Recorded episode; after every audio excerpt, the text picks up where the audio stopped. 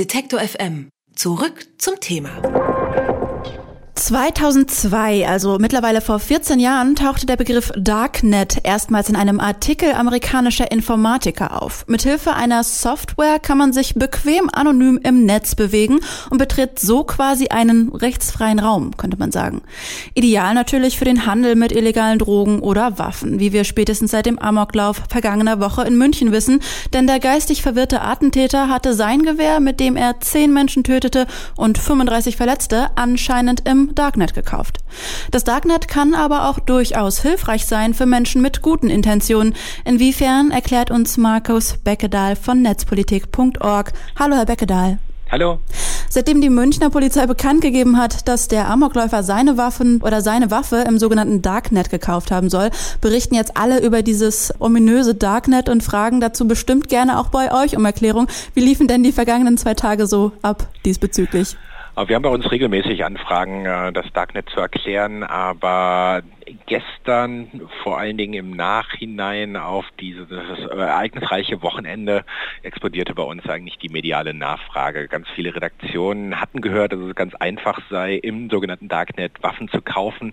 Keiner war in der Lage, das irgendwie auch zu tun und alle riefen hier an und fragten uns, ob wir ihnen helfen könnten, dort Waffen zu kaufen. Also das ist quasi die kurioseste Frage, können Sie uns helfen, illegal eine Waffe zu kaufen oder gab es da noch andere?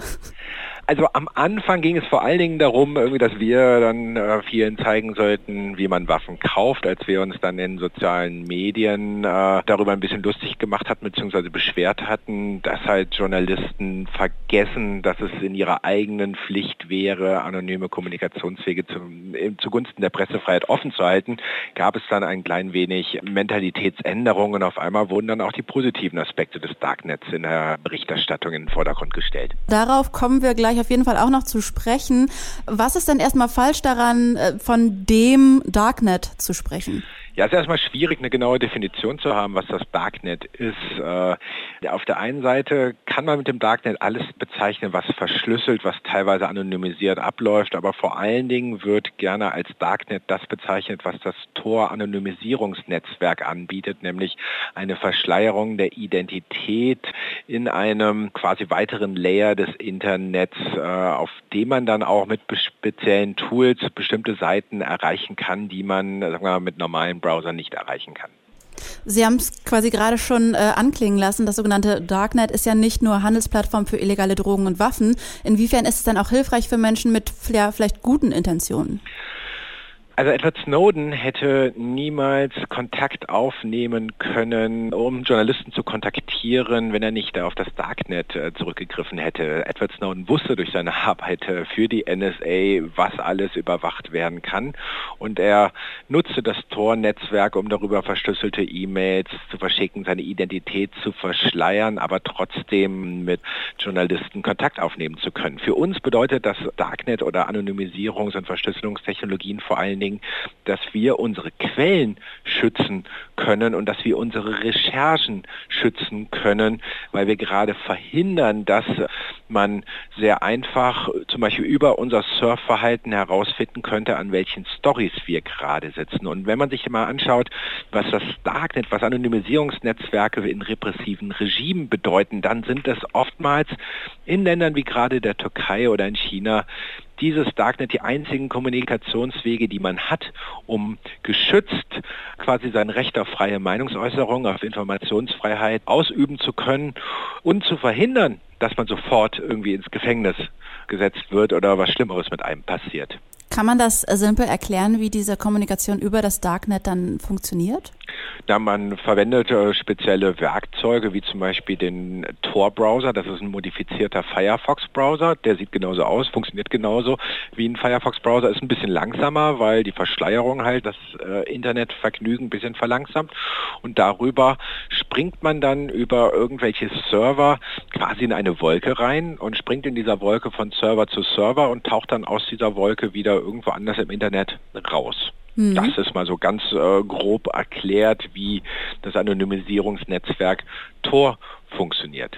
Können Sie denn einschätzen, inwiefern das Darknet hilfreich für illegale Handlungen ist? Ich kann mir vorstellen, dass, es, dass das Darknet für kriminelle äh, Wege ähnlich attraktiv ist wie das reale Leben. Äh, Forscher gehen davon aus, dass je nach Studie so zwischen 0,3 bis 4 Prozent aller Darknet-Seiten illegale Sachen enthalten. Das könnte natürlich auch weniger sein, aber im realen Leben kann man auch eher davon ausgehen, sagen wir mal, dass zwischen 0,3 bis 4 Prozent der Bevölkerung vielleicht auch nicht ganz so rechtschaffend sind, wie man das äh, sein sollte. Das befürchte ich auch. Äh, jetzt wird ja aber viel darüber diskutiert, wie wir jetzt mit Anonymität im Internet oder auch mit dem äh, Darknet äh, umgehen soll. Welchen politischen Umgang mit dem Darknet fänden Sie denn richtig? Also ich würde erstmal so, so ein bisschen mehr Entspannung empfehlen.